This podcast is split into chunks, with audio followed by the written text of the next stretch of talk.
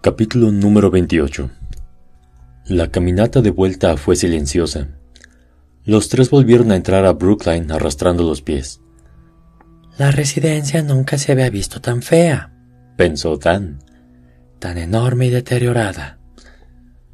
Ahora era la escena de un asesinato, y posiblemente de un ataque, sin mencionar los siniestros experimentos que había escondido alguna vez. Jordan los guió por el pasillo hasta su habitación. Mientras buscaba la llave en su bolsillo, Dan se preguntó qué diría Abby cuando viera el cuarto empapelado con las ecuaciones matemáticas de Jordan.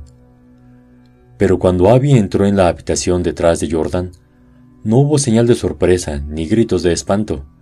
El cuarto estaba limpio, ni un trozo de papel amarillo a la vista. El escritorio y la cama estaban vacíos, y hasta había un par de pósters en las paredes. Tampoco había rastros de las fotografías mutiladas. Dan miró a Jordan, pero él se había desplomado sobre la cama y tenía la mirada fija en sus pies. Por un momento, Dan dudó de su memoria. ¿Podría haber imaginado el estado en que había visto la habitación? ¿Las fotografías? Ciertamente era extraño que G no hubiera mencionado nada acerca de la explosión de papeles cuando habló con ellos acerca de lo preocupado que estaba por Jordan. O tal vez él había limpiado deliberadamente para alterarlo. Después de todo, estaban las fotografías que Jordan había tachado. Ahora que Dan lo pensaba, quizá fuera él quien había escondido la fotografía tachada del director. Pero, ¿Podía Jordan ser el responsable de todas las cosas extrañas que le estaban sucediendo? Era la segunda vez que Dan se hacía esa pregunta en la misma noche. Abby puso a calentar agua y se sentó junto a Jordan en la cama. Bueno, sé que todos estamos un poco alterados y afligidos, pero hay algo que necesito decirles, dijo Abby. Se acomodó un mechón de cabello suelto detrás de la oreja y pronunció las siguientes palabras con la delicada sinceridad que a Dan le resultaba tan adorable. Mi tía Lucy aún está viva. ¿Una Lucy adulta? ¿Entonces no había muerto después de la operación? Pero... ¿Cómo? Jordan dejó de hablar. ¿Cómo lo sé? Dijo Abby. Dan también quería saber. Era evidente que Abby había estado investigando también y lo había mantenido en secreto con éxito. Tenían eso en común. ¿Vieron la pequeña iglesia camino a Camford? Dijo ella. Danny y yo pasamos por ahí cuando fuimos a cenar aquella noche, y pensé, bueno, que podría tener información sobre Lucy. Es decir, suponiendo que había estado ahí cuando era una niña, se me ocurrió que no podía haber ido muy lejos cuando Brooklyn cerró. Ajá, dijo Dan, maravillado por su calmada racionalidad. Fui ayer por la tarde. El pastor estaba en su oficina. Es un anciano agradable, más bajo que yo, y fue muy servicial. Le dije que estaba buscando información acerca de mi tía perdida, que había vivido en Camford a fines de la década de los setentas. Buscó el viejo registro de bautismos y comenzamos a revisar los nombres. Jordan estaba en shock. Dan esperaba estar disimulando lo mejor, pero sentía lo mismo. Ahí estaba. 1973. Fue bautizado con todo un grupo de chicos del orfanato de Camford cuando tenía 13 años. El orfanato ya no existe, por supuesto, pero lo importante es que logró salir de aquí y se quedó en Camford, como dije. ¡Et voilà! Oh, por Dios. ¿Realmente la encontraste? ¿Hablaste con ella? soltó Jordan. No, no la he encontrado exactamente. No todavía al menos. Esto es mucho para asimilar, dijo Dan. O sea, ¿Estás segura de que es ella? ¿Estás segura de que es tu tía? No tengo la menor duda, respondió Abby. El nombre, el lugar, el momento. ¿Saben qué es la navaja de Ockham? Es un principio que dice que cuando hay muchas explicaciones posibles, la más sencilla es probablemente la correcta. ¿Quién eres y qué has hecho con Abby? dijo Jordan, y Dan rió antes de poder contenerse. Pero cuando Abby continuó mirándolos fijamente, Jordan alzó los brazos y se encogió de hombros. Oh, qué demonios. A estas alturas, después de todo lo que ha sucedido, estoy dispuesto a creer cualquier cosa. Dan asintió. Ya estaban más allá de las coincidencias. Y quizás, ahora que todos estaban siendo tan honestos, Abby y Jordan podían ayudar a poner las piezas de su propio rompecabezas en el lugar correcto. Miren, también hay algo que necesito decirles. Yo titubeó. Nunca sería tan audaz ni tan transparente como Abby. Investigué un poco acerca de Brookline en Internet. Respiró profundamente para centrarse. Jim me dijo que cuando Félix encontró a Joe, estaba en una pose extraña. Y esta noche, cuando encontré a en la escalera, también estaba en una pose extraña. No tendría importancia, pero en el sitio que encontré mencionan a un tipo. Era uno de los pacientes de aquí, que era un asesino. Un asesino en serie. Mataba personas y las hacía posar como estatuas. Según consta, las víctimas que habían sido colocadas como si estuvieran bailando se veían extraordinariamente convincentes.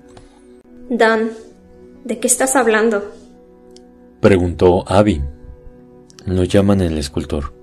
Y estaba aquí, en Brooklyn. Yo también encontré una ficha sobre él en la sección antigua. Aquella vez que Joe nos descubrió. Según la ficha se curó, pero de acuerdo con el sitio, nadie sabe lo que sucedió con él. ¿Y si todavía está por aquí? Es decir, tendría sentido, ¿no es cierto? como lo que dijiste acerca de Lucy. ¿Por qué alejarse si podía utilizar su antiguo hogar como terreno de casa? Dan deseaba no haberlo dicho de esa manera. La idea de ser casado por ese monstruo, por Dios. ¿Acaso el escultor podría ser su acosador? ¿Se habría enterado de alguna manera de que un chico con el mismo nombre que el director, el hombre que había realizado experimentos extraños con él, iba a hospedarse ahí Tienes que decírselo a la policía, dijo Jordan. ¿Decirles qué? ¿Que un hombre que fue tratado aquí hace años volvió para vengarse? Sonaba absurdo saliendo de su boca. ¿Por qué me creerían? No me importa si te creen, gritó Jordan, hecho una furia. Se dirigió hacia la puerta y la abrió. Atacaron allí. Atacaron a mi compañero de cuarto. Joe fue asesinado. Cualquier cosa que sepas, cualquier cosa que pueda ayudar, tenemos la obligación, por ellos, de decírselo a la policía. Jordan tiene razón, dijo Abby. Le sonrió a Dan con compasión. No necesitas mencionar la sección antigua. Era como si le hubiera leído la mente. Se sentía culpable de que ella supiera la verdadera razón por la que dudaba de acudir a la policía. Dan finalmente cedió. Tienes razón. Podría simplemente dirigirlos hacia lo que encontré en Internet. No hacia mí, no hacia Daniel Crawford. Al menos es algo. Coincidió Abby. Vayamos a buscar a un oficial ahora y quitémonos esto de encima. No les tomó mucho tiempo encontrar a un policía. Jordan y Abby flanqueaban a Dan mientras se acercaba, como si temieran que cambiara de opinión. Disculpe, dijo Dan con un poco de vergüenza. Los policías siempre lo ponían nervioso, aunque no hubiera hecho nada malo. El oficial se volvió. El nombre que tenía en su uniforme era Tig. Era de estatura baja, ancho de hombros, y tenía un bigote castaño que comenzaba a ponerse gris. Disculpe, hola, soy estudiante del curso aquí. Solo quería aportar cierta información oficial. Oh, ¿De qué se trata? Dijo el policía cruzándose de brazos. Bien, es solo que estuve leyendo sobre Brookline en Internet, por curiosidad, para saber más acerca de la universidad y eso. Un asesino en serie vivía en el manicomio. Dejó escapar Jordan.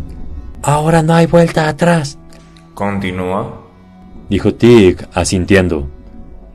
Pero Dan ya se había dado cuenta de que sería inútil. El oficial tenía esa mirada, la mirada escéptica y la sonrisa que no es una sonrisa, sino una pista sutil de que, aunque estuviera escuchando, no estaba interesado en lo más mínimo en tomar en serio a un grupo de chicos alterados. Con cuidado de no mencionar nada que hubiera descubierto en sus visitas a la sección antigua, Dan le dijo al policía todo lo que sabía acerca de El Escultor. Mencionó la similitud entre los asesinatos de la década de los 60 y lo que le había ocurrido a Joe y después a Jim. Tomaré nota de ello, dijo Tig cuando Dan terminó. Ni siquiera escribió nada, señaló Jordan ásperamente. Tomaré nota de ello. El policía miró a Jordan con frialdad. Miren, he vivido en Camford toda mi vida. Sabemos acerca del escultor. Está bien, era imposible crecer aquí y no enterarse de los locos que enviaban a este lugar. Especialmente ese hombre, Dennis Heimlin. Ese es un hombre que no olvidaré. Se acomodó el uniforme y se inclinó hacia Dan. Murió en 1972, el mismo año en que este lugar cerró. ¿Muerto? ¿Se le habían cruzado los cables a Sal Weathers? Dan no sabía en quién confiaba menos, si en un autodenominado historiador loco o en un policía local. Pero tendría sentido que la policía le hubiera seguido el rastro a Heimlein. Podría tratarse de un imitador, sugirió Dan. No es difícil encontrar información sobre el escultor online. Cualquiera podría buscarlo e imitar sus crímenes. El oficial suspiró, desestimándolo. Mira, tenemos detenido al hombre de ayer por la noche. Lo de hoy fue solo un accidente. El chico se resbaló y se cayó o algo por el estilo. Así que, ¿esto? Los señaló.